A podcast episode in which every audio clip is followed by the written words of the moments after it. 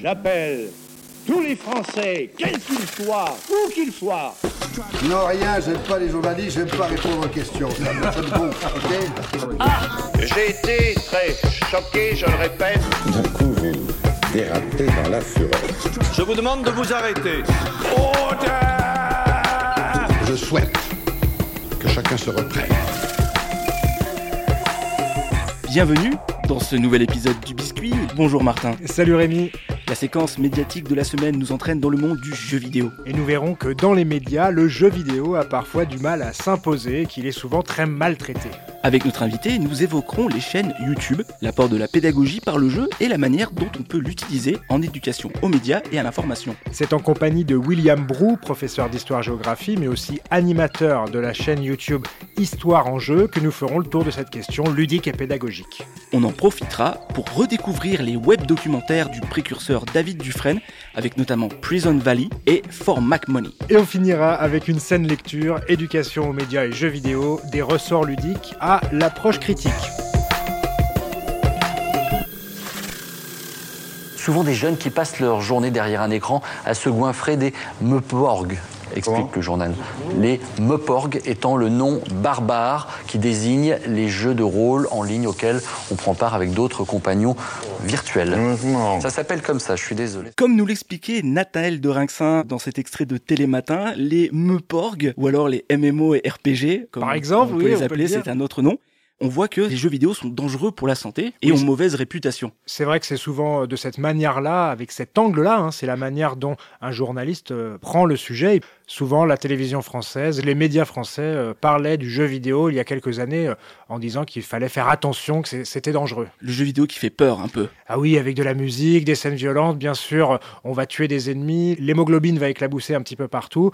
Euh, on va voir avec William Brou, professeur d'histoire géo, qui a une chaîne YouTube de jeux et qui nous parle d'histoire, comment l'image du jeu vidéo a évolué et surtout quelles sont un peu les, les critiques qu'on peut adresser aux médias lorsqu'on est gamer. Les jeux rendent violents, euh, les jeux sont des loisirs pour euh, adolescents attardés ou pour des adolescents qui refusent de grandir. Je pense que je pourrais en citer d'autres, mais je, m'y intéresse pas vraiment parce qu'en fait, pour moi, ces clichés, ben, ce sont des clichés. Alors je vais j'essaie de les combattre, mais pas en partant de ce cliché-là, en fait. J'essaie de voir ce qui est positif, ce que je peux tirer d'un jeu vidéo. Euh, et pour ça, je me base sur mon expérience personnelle en fait. Et justement, en étant devenu prof, je suis revenu un peu, euh, peut-être parce que j'arrivais vers la trentaine, euh, j'ai- eu ce- cette réflexion sur mon passé de gamer et finalement, peut-être aussi pour me justifier de les utiliser avec mes élèves, je me suis dit que les jeux avaient- m'avaient apporté quand même un certain nombre de choses. Justement, quelle est la relation entre l'éducation nationale et le jeu vidéo Est-ce que euh, c'est apparu comme euh, normal d'intégrer des jeux vidéo ou d'en parler dans des séquences ou euh, il a fallu aussi là attendre quelques années pour comprendre quels objectifs pédagogiques on pouvait remplir avec les jeux vidéo? Alors c'est compliqué parce que l'éducation nationale, c'est un, je vais pas dire mammouth, mais c'est, hum, ça regroupe énormément de personnes depuis les hautes sphères jusqu'aux aux enseignants. Alors en tant qu'enseignant, il faut savoir qu'on a une, euh, on a une liberté pédagogique, alors qui est cadrée hein, par le code de l'éducation. On n'a pas le droit de faire exactement tout ce qu'on veut. Mais si on le justifie euh, en termes de compétences et de connaissances, euh, de manière pédagogique, on peut utiliser n'importe quel média. On peut utiliser les médias euh, que l'on estime nécessaires et utiles. Donc de ce point de vue-là, moi j'ai jamais été embêté par mes, mes supérieurs hiérarchiques, que ce soit mes les chefs d'établissement que j'ai pu rencontrer ou l'inspection académique, parce que j'ai toujours justifié mon choix et c'était pas simplement euh, je vais mettre un jeu dans le classe parce que c'est rigolo quoi.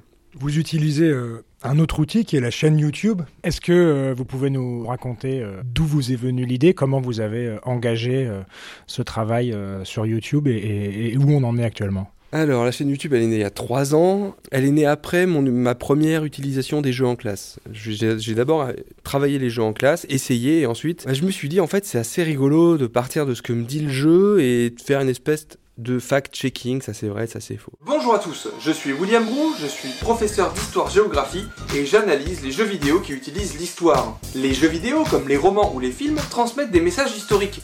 Et ces messages peuvent parfois contredire le récit des historiens. Je traque les erreurs historiques, je débusque les anachronismes, je démêle ce qui relève de la fiction et ce qui relève de la vérité historique dans les jeux vidéo. C'est du fact-checking, mais en mieux. Alors, la première vidéo, voilà, c'est hyper, euh, sérieux. Voilà, on voit ça, c'est pas bon, on voit ça, c'est pas bon, etc. Même si la première c'était sur Assassin's Creed Unity, je montrais quand même qu'il y avait des inspirations. Ils avaient quand même reproduit les, les caricatures de, de, 1789, 90, 91. C'était voilà, il y avait quand même des, très bonnes idées. Mais j'étais resté assez dans voilà en tant que historien, le jeu raconte ou montre des choses qui sont pas vraies.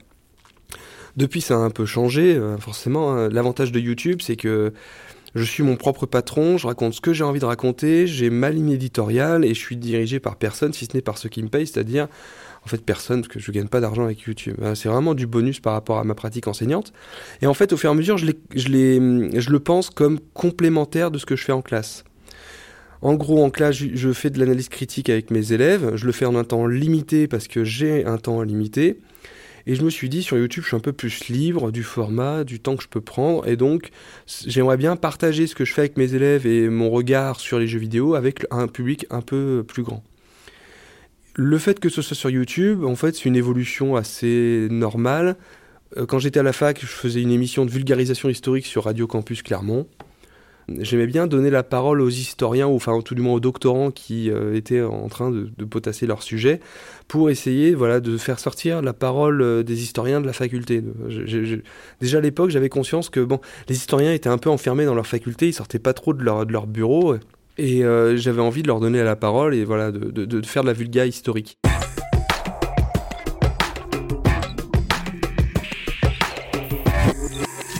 N'hésitez pas à retrouver William Brou sur sa chaîne YouTube Histoire en jeu. Et on passe des jeux vidéo au web documentaire. Est-ce que Martin, tu peux nous rappeler qu'est-ce que c'est un web documentaire? Le web documentaire, c'est cette forme de documentaire conçue euh, pour le numérique, un documentaire qui va être interactif souvent, qui va associer des textes, des photos, des vidéos, des sons, des extraits, etc. et dans lequel le public, le spectateur va pouvoir participer, aller découvrir certaines choses, faire des enquêtes ou euh, tout simplement euh, regarder un certain nombre de pastilles vidéo euh, pour comprendre le sujet. Donc c'est assez cher à, produire. C'est assez compliqué à faire parce qu'il faut à la fois maîtriser la vidéo, le son, le web design, euh, la programmation, etc.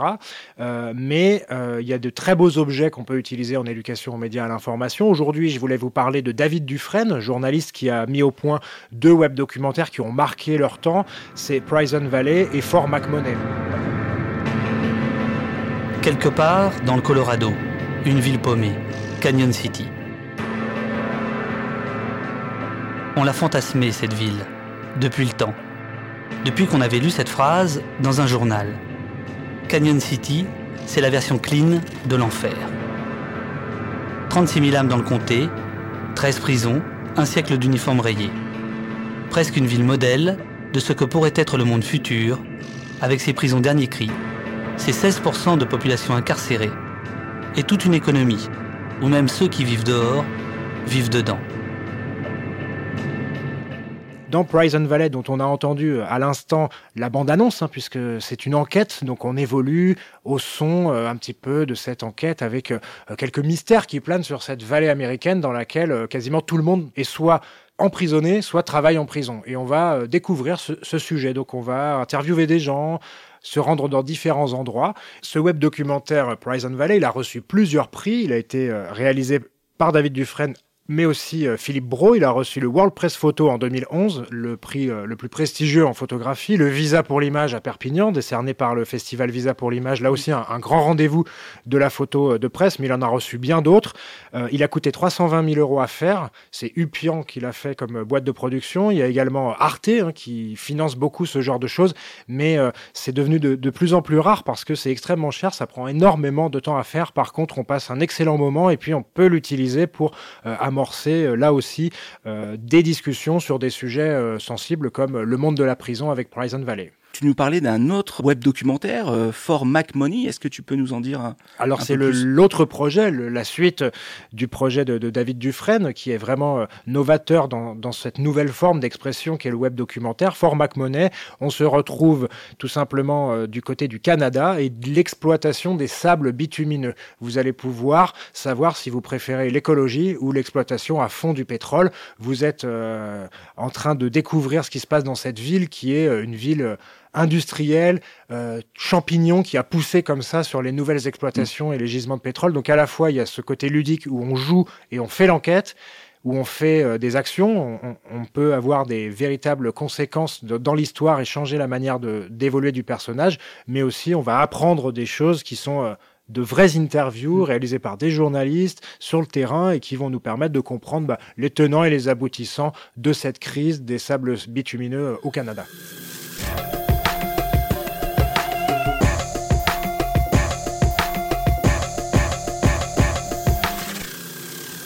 Alors on a parlé jeux vidéo, on a parlé web documentaire. On va revenir un peu sur du concret. Martin, tu voulais nous parler d'un jeu de société, d'un jeu de plateau, Médiasphère. Oui, parce qu'en en fait, euh, les jeux, on, apprend énormément de choses grâce aux jeux, on, développe pas mal de facultés, de compétences, mais euh, il y a aussi le bon vieux jeu euh, physique qu'on a en face de soi, qu'on peut montrer à ses élèves ou mm. qu'on peut faire en famille, entre amis, et ça, euh, faut pas les négliger. Il y a plein de petits jeux de dés, par exemple, pour prendre la parole avec des actions, des mots à dire, des choses comme ça, même un tabou ou même d'autres choses, ça permet de libérer la parole, de prendre un peu de débat, parfois de donner quelques idées ou opinions, donc ça, ça peut être intéressant. Moi, je voulais vous parler de qu'a proposé euh, Canopé. Vous savez, Canopé, c'est un réseau de l'éducation nationale. Et euh, au sein de Canopé, il y a le CLEMI, le, Centre pour l'éducation aux médias et à l'information. Canopé euh, euh, à pratiquer l'escape game, par exemple. Ça, c'est une nouvelle forme d'éducation aux médias et à l'information. Euh, des escape games, l'apprentissage du code informatique grâce à un jeu de plateau. Euh, il y a plein, plein de ressources numériques sur le, site du réseau Canopé. Et pour l'éducation aux médias et à l'information, ils ont développé leur propre jeu. Ça s'appelle Mediasphere. C'est Perrine Barras qui nous en parle. Mediasphere, c'est un jeu de plateau et c'est un support pour travailler l'éducation aux médias et l'information auprès de publics jeunes, adolescents. Idéalement, il y a quatre équipes quatre équipes avec euh, quatre joueurs ou, plus, mais il vaut mieux ne pas être trop nombreux puisqu'en fait l'objectif c'est un petit peu comme euh, comme certains jeux de plateau c'est de euh, d'acquérir des petites sphères qui viennent attester de compétences en éducation aux médias et l'information. Donc les équipes sont autour du plateau progressent. Il s'agit de répondre à des questions sur des thématiques précises et si l'équipe répond bien, elle obtient le point. Alors il y a trois thématiques. Il y a citoyen euh, numérique, donc là c'est pour toutes les questions de, ben, de droit, hein. qu'est-ce qu'on a le droit de faire sur Internet ou non, sur les réseaux sociaux? Il y a une thématique sur euh, l'identité numérique, en fait les traces que l'on peut laisser autour des données, euh, voilà, des données personnelles que l'on sème lorsque l'on utilise les réseaux sociaux ou les, les moyens de communication actuels. Et la dernière catégorie, c'est connecté pour aborder toutes les thématiques autour de l'hyperconnexion.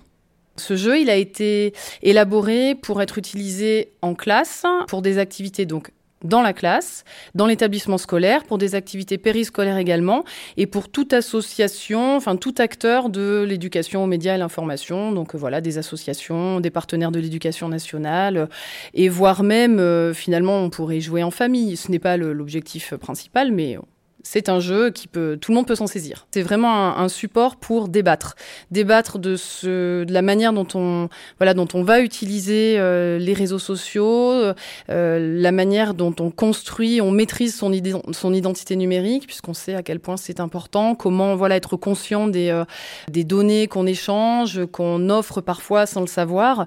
Donc l'objectif, c'est bien sûr un débat pour réfléchir à ces pratiques, échanger, comprendre. Voilà, c'est l'objectif euh, derrière. Après, bien sûr, il y a une équipe qui va gagner à la fin, mais euh, tout le monde est gagnant puisque finalement, au cours d'une partie, il y a un débat au sein, je parlais de quatre équipes tout à l'heure, donc il y a un débat au, sein de chaque équipe de joueurs, mais finalement rien n'empêche hein, ensuite, lorsque l'équipe a donné sa réponse, de répondre collectivement, d'échanger collectivement. Donc euh, c'est un support pour échanger, vraiment, un support pour débattre. Si vous êtes intéressé par le jeu Mediasphere, vous pourrez l'acheter directement auprès du réseau Canopé. Le jeu coûte 60 euros, c'est un peu cher, mais vous pouvez également le louer.